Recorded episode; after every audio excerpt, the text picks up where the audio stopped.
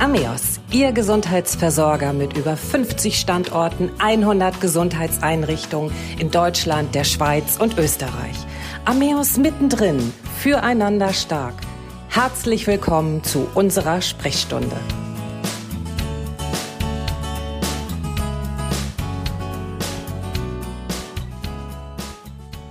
Unser Thema heute Digital Detox, dem digitalen Stress, den Kampfansagen. Für die einen gehört es zum Tag wie das Essen oder das Trinken. Ein Leben ohne Smartphone, Tablet, PC kaum vorstellbar. Der ständige Griff zum Handy, um ja keine News, Anrufe oder Nachrichten zu verpassen, wird zum täglichen Begleiter.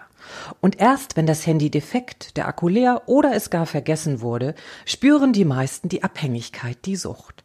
Sogar Entzugserscheinungen wie Nervosität, Zittern, Unruhe bis hin zur Aggressivität können auftreten. Immer mehr Menschen setzen daher auf Digital Detox. Und auch führende Experten empfehlen Zeiten ohne digitale Erreichbarkeit. Über die Folgen der Abhängigkeit, die Möglichkeiten des Digital Detox und die Wichtigkeit sprechen wir heute. Mein Name ist Christiane Hartung-Kollbaum und mein Gast heute ist noch einmal Dr. Daniel Emke. Dr. Emke ist Chefarzt am Ameos Klinikum Neustadt und Eutin und Facharzt für Psychiatrie und Psychotherapie. Herzlich willkommen, Herr Dr. Emke. Schön, dass Sie da sind. Hallo, ich freue mich wieder hier zu sein. Herr Dr. Emke, mal Hand aufs Herz. Wie oft schauen Sie am Tag auf das Handy? Viel zu häufig. Das kann ich wirklich guten Gewissens sagen. Das geht morgens nach dem Aufstehen los, während der Arbeit einige Male, weil ich auch meine ganzen dienstlichen Sachen aufs Handy gebeamt bekomme und endet dann abends beim Wecker einstellen. Also ich bin, was das Thema Digital Detox angeht, ein perfektes Negativbeispiel. Dann können wir uns, glaube ich, die Hand reichen. Es ist bei mir auch so. Ich habe wirklich auch alles auf dem Handy und warte immer irgendwie auf Nachrichten, guck ständig drauf. Dann werden wir beide jetzt aus diesem Podcast hoffentlich auch lernen. Das wäre schön. Nun fragen sich vielleicht ja auch viele unserer Zuhörerinnen und Zuhörer, warum ausgerechnet ein Psychiater über Digital Detox befragt wird. Aber hat diese digitale Abhängigkeit nicht auch Auswirkungen auf psychische Erkrankungen oder kann sie vielleicht auch gar psychische Erkrankungen wie zum Beispiel Burnout auslösen? Auf jeden Fall. Das Ganze hat, ist, äh, hat sehr viele Aspekte und es ist ein sehr vielschichtiges Thema. Grundsätzlich muss man sagen, dass dieses ganze Thema mit den Medien und mit der ständigen Erreichbarkeit, aber auch mit der ständigen Verfügbarkeit von Internetinhalten ja mittlerweile zum Leben einfach dazugehört. Also von daher sind solche Themen wie ähm, so zu tun, als ob es diese Medien nicht gäbe, das hat einfach mit unserer heutigen Lebensrealität mehr nichts mehr zu tun. Wenn ich daran denke, ich als Kind kannte alle Telefonnummern meiner Freunde auswendig und heute kenne ich die von mir und meiner Frau. Selbst bei den Handynummern meiner Kinder muss ich mittlerweile nachgucken. Das sind dann so diese Auswirkungen, wo man das unmittelbar selber merkt. Diese ständige Verfügbarkeit von Inhalten hat aber auch einige negative Auswirkungen. Zum Beispiel habe ich das neulich in einem Café beobachtet, wo ich mit Freunden saß und wir haben uns unterhalten. Und am Nachbartisch saßen vier junge Damen, die dort zusammen hingekommen waren und die saßen dort, haben sich nicht unterhalten, aber haben alle vier an ihrem Handy rumgedaddelt. Das ist etwas, was ich als junger Mensch nicht gekannt habe. Bei uns äh, war das tatsächlich noch eine echte analoge Unterhaltung, die dann gefragt war. Und dieser zunehmende Hang zur dann auch ein Stück weit Selbstisolation kann halt von der Realität entfremden und kann dann auch zu sozialen Ängsten, zu sozialer Inkompatibilität oder auch zu dem Verlust von sozialer Integration beitragen. Gleichzeitig kann aber natürlich das moderne Medium auch eine Brücke in die Welt sein, weil es leichter ist, mit anderen Menschen Kontakt zu halten. Also diese Frage, ob es Fluch oder Segen ist, die da ja letztendlich drinsteht, lässt sich ganz eindeutig mit einem ganz klaren Jein beantworten. Aber welche Folgen kann die digitale Abhängigkeit vielleicht auch bei bereits psychisch Erkrankten, aber auch bei gesunden Menschen noch haben? Nun haben Sie gerade das Beispiel dieser vier jungen Damen ja genannt. Ich selber bin eben auch noch in einer Zeit groß geworden, wo es selbst mit dem Telefon manchmal noch schwierig war. Also jetzt nicht irgendwann ganz, ganz früher. Aber da war es tatsächlich so, dass noch nicht jeder ein Telefon hatte. Da hat man sich noch unterhalten, da ist man rausgegangen zum Spielen, hat irgendwo geklingelt, jemanden rausgeholt. Das gibt's ja heute auch nicht mehr. Kinder werden verabredet, verabreden sich selber auch über ihre Handys, die sie schon haben. Aber diese digitale Abhängigkeit, wenn man also bereits erkrankt ist psychisch, was kann das noch für Auswirkungen haben? Es kann die klassischen Folgen, die letztlich jegliche Form von Suchterkrankungen haben kann, nach sich führen. Also dass man ohne das Suchtmittel oder in dem Fall das mediale Mittel, das digitale Mittel nicht mehr sein kann, dass man es vermisst, dass man immer mehr Zeit damit verbringt und dass man äh, unruhig wird, wenn man es nicht zur Verfügung hat. Also äh, quasi ähnlich wie auch bei anderen Suchtmitteln, wo man diese Symptome entwickeln kann. Das Problem an der ganzen Geschichte ist halt, dass es Menschen, die dafür empfänglich sind, immer weiter in die Isolation führen kann, die sich dann immer noch mehr mit äh, den Medien beschäftigen und ihr ganzes Leben dann mit den Medien leben. Also bei meiner Generation, also natürlich im besten Alter, ist es so, dass ich diese modernen Medien nutze, ich das auch praktisch finde, dass ich äh, einiges, was die Arbeit anbelangt, direkt auf dem Handy sehen kann, wenn es wichtig ist ich aber auch gleichzeitig die Freiheit habe, für mich das Handy zu Hause zu lassen und einfach abends essen zu gehen und danach noch äh, in eine Bar zu gehen ohne Handy und mich da mit Leuten zu treffen, mit denen ich mich aber im Vorwege übers Handy verabredet habe. Aber es geht dann halt bis so weit, dass Menschen den Sprung in die reale Welt nicht mehr schaffen können und dann äh, ständig nur noch auf ihr Handy raufgucken und einen Teil des Lebens äh, im Handy stattfindet. Das ist gerade für Leute, die mit sozialen Kontakten ohnehin Probleme haben, wie Menschen mit einer sozialen Phobie zum Beispiel, vermeintlich ein Segen, weil die dann auch nicht mehr dazu gezwungen sind, sich so viel mit echten Menschen auseinanderzusetzen.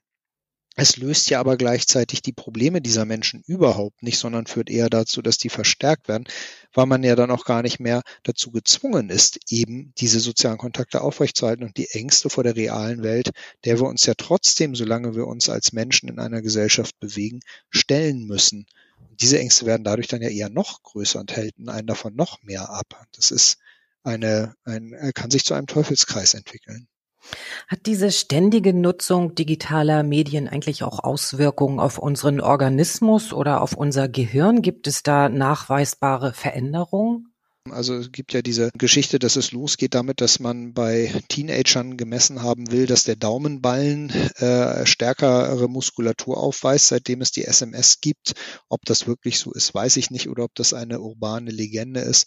Was wir aber sehen können, ist äh, aus bildgebenden Studien, dass ähm, durch die Nutzung von Handys auch im Gehirn Belohnungszentren angesteuert werden können, ebenso wie es bei Suchterkrankungen anderer Couleur der Fall sein kann bei Menschen, die da halt die Merkmale einer Abhängigkeit erfüllen. Da gibt es ähnliche Mechanismen im Gehirn, die man auch nachweisen und messen kann. Und äh, vielleicht auch auf den Stoffwechsel gibt es da, Sie haben jetzt gerade ähm, dieses Belohnungszentrum im Gehirn angesprochen. Gibt es da vielleicht auch noch andere Zusammenhänge mit dem Stoffwechsel eventuell? Da sind ja die äh, Hormone, die da eine Rolle spielen, sind ja das Dopamin vor allen Dingen als Belohnungshormon, aber auch andere Hormone wie das Serotonin können da eine Rolle bei spielen. Und da kann man schon davon ausgehen, dass die, die gleichen Lernmechanismen, wie sie auch bei anderen Erkrankungen eine Rolle spielen, durchgetriggert werden oder dass halt dann auch der Handyentzug auch auf Botenstoffbasis eine Rolle spielen kann und nämlich Stress verursachen kann, was dann zu einem Anstieg von Adrenalin unter anderem führen kann. Das kennen wir auch alle selber von uns als Kind, wenn man sein Zimmer nicht aufgeräumt hatte und dafür, dann in meinem Fall war es, äh, nicht raus zum Spielen durfte. Heutzutage die größtmögliche Strafe für junge Leute, Handyentzug oder dass das WLAN ausgeschaltet wird. So und ähm, das verursacht natürlich Stress, der sich dann ja auch in zwischenmenschlichen Beziehungen fernab auch von Eltern-Kind-Beziehungen niederschlagen kann und zu Gereiztheit, Missstimmung bis hin zur Verzweiflung führen kann. Das heißt immer so eine ausgewogene Mischung von Handynutzung und handyfreier Zeit wäre dann ja wahrscheinlich empfehlenswert. Wie handhaben Sie die Nutzung von Smartphones bei sich in der Klinik? Dürfen Patienten unbegrenzt ihr Smartphone nutzen oder kann man es überhaupt verbieten, dass man sagt, das ist jetzt eine handyfreie Zone?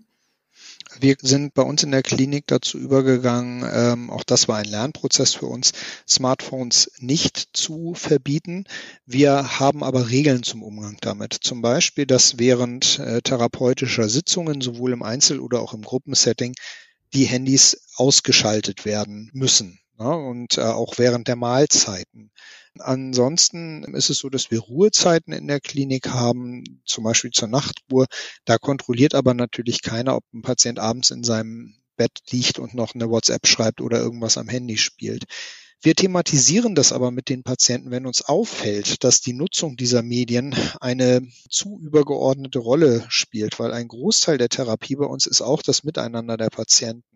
Und wenn wir da sehen, da ist jemand nur außen vor, weil er die ganze Zeit nur mit seinem Handy rumspielt, dann besprechen wir das mit dem Patienten, ob es da ein Problem sein könnte. Das generelle Verbot von Handys und von Smartphones ist aber nicht mehr lebensweltpraktikabel und hat mit dem heutigen Sein der Menschen keine Verbindung mehr. Im Gegensatz dazu gibt es natürlich aber auch Angebote, die können psychotherapeutisch sein, die können meditativ sein, wo man sich bewusst in eine, in, in ein Setting begibt, wo man dann ganz bewusst aufs Handy verzichtet, wo man also so dieses Digital Detox, äh, um den Anglizismus zu bemühen, vollzieht. Ähm, ich habe eine Arbeitskollegin, die einmal im Jahr für eine Woche in ein Kloster zur Meditation fährt und dort ist ganz klar die Regel, Handys bleiben draußen. Aber das, dem unterwirft man sich dann ja freiwillig und auch mit dem Selbstzweck davon zu entziehen. Das ist aber natürlich ein komplett anderes Setting. Kann man vielleicht Parallelen zum Alkohol ziehen? Alkohol ist ja gesellschaftsfähig und wir hatten ja auch unseren Podcast, ähm, es gibt tausend Gründe, Alkohol zu trinken, den wir gemeinsam gemacht haben. Ist das vielleicht vergleichbar, dass man sagt, Smartphones gehören dazu, man nutzt sie und lässt dabei diese Sucht außer Acht? Ja, man kann da schon gewisse Parallelitäten hinzuziehen. Und zwar ist es bei den Smartphones genauso, dass sie ja völlig in der Gesellschaft integriert sind. Heutzutage gilt ja derjenige, der keins hat, eher als Sonderling. Und auch hier ist es so, dass sehr viele Menschen ihre Smartphones äh, in einem Maß nutzen können, wo daraus ja überhaupt gar kein Problem entsteht. Ganz im Gegenteil, wo es sogar auch ja zu einer Bereicherung oder zunehmendem Komfort des Lebens beitragen kann, so wie wir es heute zumindest verstehen. Und dann gibt es halt auch die paar Menschen, die dort einen unguten Umgang mit sich und dem Thema Medien oder Smartphone haben und nur noch daran kleben und dadurch aus der realen Welt immer mehr rauskommen und den Bezug verlieren. Und da wird es dann halt zur Erkrankung und dort wird es dann halt zum Problem, wo man dann auch Hilfe in Anspruch nehmen sollte, wenn man dieses Problem denn selber erkennt. Wir haben jetzt ja über diese Smartphone-Junkies gesprochen und Sie haben gerade eben den Begriff Sonderling, also diejenigen, die vielleicht ja außerhalb dieser ganzen Entwicklung sind, die ignorieren ihr Handy, oft eben auch zum Leidwesen von Familie und Freunden. Ist das dann die Lösung? Der Sonderling war natürlich jetzt äh, eine überspitzt benutzte Formulierung.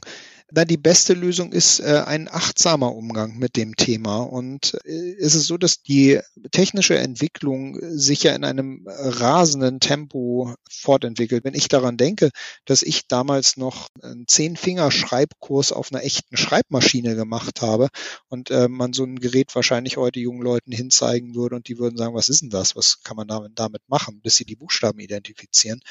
Die, die Entwicklung geht ja unglaublich schnell. Und äh, man muss sich halt die generelle Frage stellen, will man Teil der Gesellschaft sein, in der man sich bewegt oder nicht? Und wenn man das für sich ja be bejaht und man möchte Teil der zumindest durchschnittlichen Gesellschaft sein, es gibt ja auch in, innerhalb unserer Gesellschaft Strömungen von Leuten, die sagen, völlig in Ordnung, ich möchte nicht mich diesen Medien unterwerfen, das ist ja, ist ja, kann ja auch sehr, sehr gut sein dann äh, muss, aber wenn man Teil dessen sein möchte, dann muss man das halt auch äh, auf einem gewissen Grad mitgehen und so. Und da kommt es dann halt jetzt darauf an, wie finde ich das gesunde Maß? Und das ist so ein Stück weit abhängig vom Lebensalter. Also da ist es ganz klar so, dass es äh, ganz gute Untersuchungen dazu gibt, dass übermäßiger Medienkonsum bei kleinen Kindern und auch bei Schulkindern im jungen Alter schädlich ist. Da gibt es äh, sehr schöne Studien zu, dass die Kreativität, das räumliche Vorstellungsvermögen und diese Sachen darunter sehr stark leiden und damit auch die Hirnentwicklung.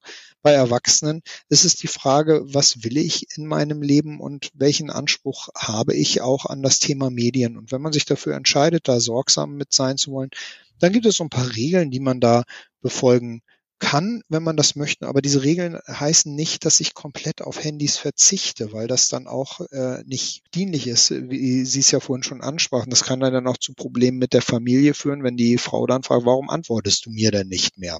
Ne?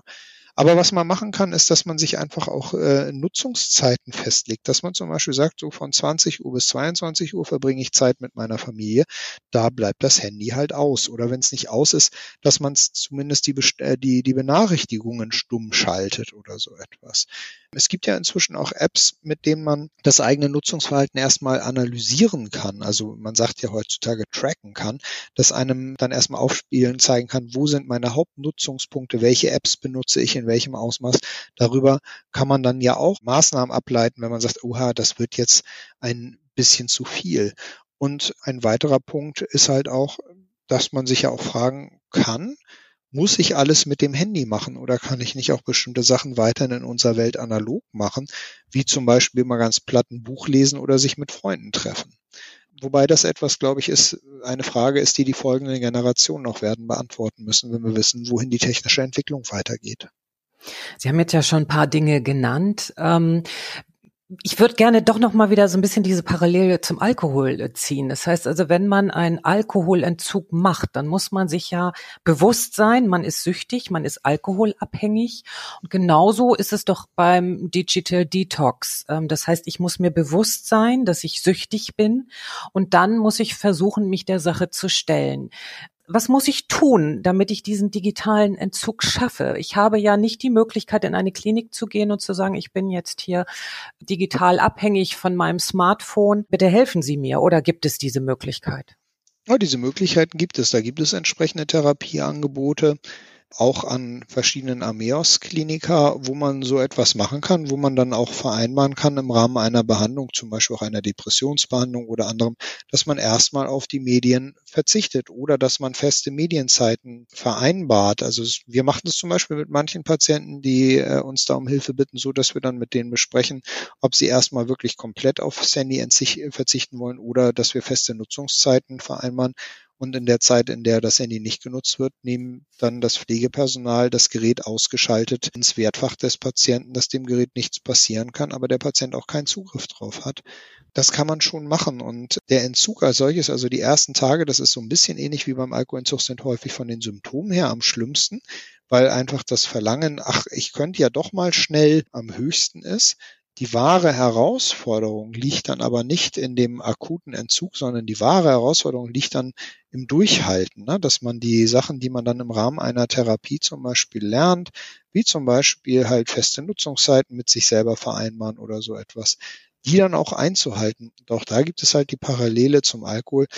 Ja, beim Alkohol ist so dieses, dieses Dauerthema, wenn man es geschafft hat, den Entzug zu machen und den achtsamen Umgang mit dem Thema erlernt hat, dann den ständigen Verlockungen zu widerstehen, also diesem, ach, ich könnte ja mal, ne, da, da muss man echt verflixt vorsichtig mit sein. Aber das haben alle diese Themen gleich und das gilt genauso für Smartphones oder Medi die Nutzung medialer Inhalte. Sie haben ja schon ein paar Tipps auch gegeben, Bildschirmzeiten einrichten, ich sag mal so im normalen Leben, wenn man jetzt nicht in der Klinik bei Ihnen ist. Ansonsten das Handy weglegen, dass man sagt, so von acht bis äh, zehn Uhr abends äh, hat man dann nur Zeit für die Familie oder für die Frau, die Freundin, was auch immer. Ähm, haben Sie aber noch weitere Tipps, wie man Digital Detox angehen sollte? Die Frage ist immer, dass es muss halt auch mit dem realen Leben, das man führt, kompatibel sein, das Ganze. Und die grundsätzliche Frage ist ja, wie viel Macht hat mein Handy über mich letztendlich? Ne? Also ich kann ja zum Beispiel, wenn ich in der Stadt bin oder in einer Stadt bin, die ich nicht kenne, dann habe ich ja die Möglichkeit, wenn ich irgendetwas suche, mal schnell das Handy zu zücken und zu schauen, wo ist jetzt Laden XY und mir dann im besten Fall auch noch die Navi-App aufrufen, dass mir dann genau sagt, in 500 Metern schreiten Sie bitte nach links. So, das ist die eine Möglichkeit. Die andere Möglichkeit ist aber auch, dass man einfach den klassischen Weg gehen könnte und wenn man dann jemanden sieht, von dem man denkt, Mensch, das könnte ein Einheimischer sein, den einfach anzuschnacken und zu fragen, Entschuldigung, wissen Sie, wo ich hier zum Laden XY komme. Und gerade aus diesen Situationen können ja dann auch unglaublich nette und witzige Begegnungen entstehen, die das Leben lebenswert machen. Und äh, von daher wäre das zum Beispiel auch eine Möglichkeit, also so diese generelle Frage, was muss ich überhaupt mit dem Handy machen oder gibt es dafür nicht auch einfach Alternativen? Und dann am besten solche, wo ich dann auch noch Kontakt zu anderen Menschen habe, was ja manchmal heutzutage ähm, äh, fast schon was Verrücktes ist. Dann gibt es auch noch Möglichkeit, dass man, und das ist auch was schwer auszuhaltenes, sich definieren kann für sich selber, was für eine Antwortlatenz will ich denn haben? Also muss ich sofort auf jede kleine Nachricht reagieren oder kann ich mir auch erlauben, das erst in zwei Stunden zu machen? Das ist natürlich etwas, was beim Gegenüber dann unter Umständen auch äh, schwierig sein könnte. Und wenn ich nicht erreichbar sein will, dann kann ich das übers Handy sein. Ich kann übers Handy nicht erreichbar sein.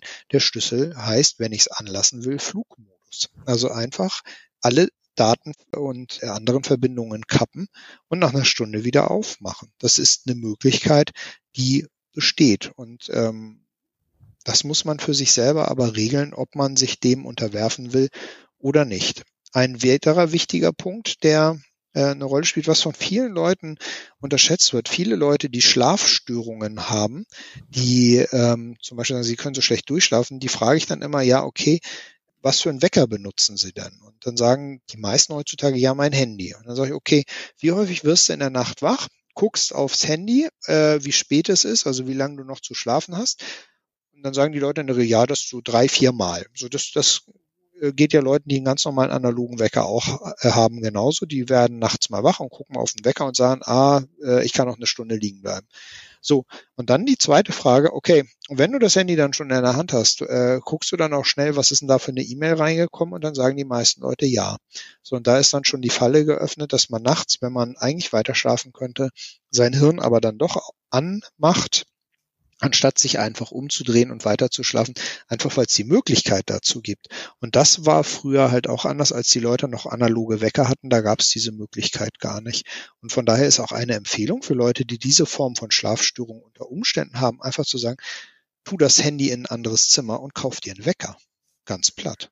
Ich fühle mich gerade ein bisschen ertappt, muss ich gerade sagen an der Stelle, Herr Dr. Emke. Ich konnte heute Nacht nicht schlafen. Was habe ich gemacht? Aufs Handy geguckt, weil ich wissen wollte, wie spät ist und wie spät es ist. Und ähm, habe dann doch gesehen, ach, da war noch eine Mail, guck mal rein. Und ich konnte nicht wieder einschlafen. Genau, das, das eine ist halt, ähm, ähm, viele Leute denken, ach, das, ich, ich habe ja meinen Blaulichtfilter an und dann ist das ja nachts kein Problem.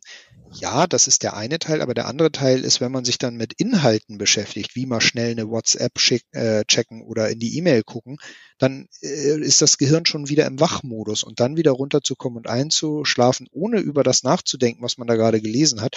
Ich kenne das ja auch selber, ja, aber das ist dann die Kunst, die häufig misslingt.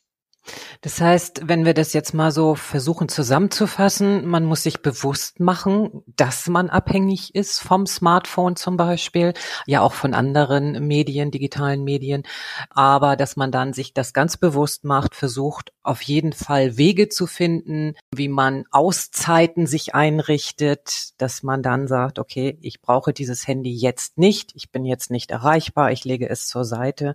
Aber das bedeutet wirklich, dass man sich das bewusst macht, macht und damit auch ganz bewusst umgeht. Ja, das ist halt das generelle Thema. Man muss sich dessen erstmal bewusst werden. Gegebenenfalls vielleicht auch Hinweise von außen ernst nehmen, wenn jemand sagt, oh Gott, jetzt hängst du schon wieder an deinem Handy. Vielleicht ist da ja auch wirklich was dran. Und dann muss man sich emanzipieren und das durchziehen und dranbleiben. Und das ist das Schwierigste. Das gilt beim Handy genauso wie bei anderen Suchtmitteln. Das nicht der, die akute Maßnahme das Schwierige ist, sondern dass dann diese Maßnahme durchhalten, dass das das Schwierige ist. Ich weise an dieser Stelle unsere Zuhörerinnen und Zuhörer nochmal auf eine Veröffentlichung der Ameos-Gruppe zum Thema Digital Detox hin. Wir werden den Link hier mit veröffentlichen, so dass Sie sich die Tipps dann auch auf jeden Fall auch nochmal aus dem Internet holen können. Vielen Dank an dieser Stelle. Bis zum nächsten Mal. Dankeschön. Tschüss. Das war Ameos mittendrin füreinander stark. Mein Name ist Christiane Hartun-Kollbaum und ich freue mich auf Sie. Bis zur nächsten Sprechstunde.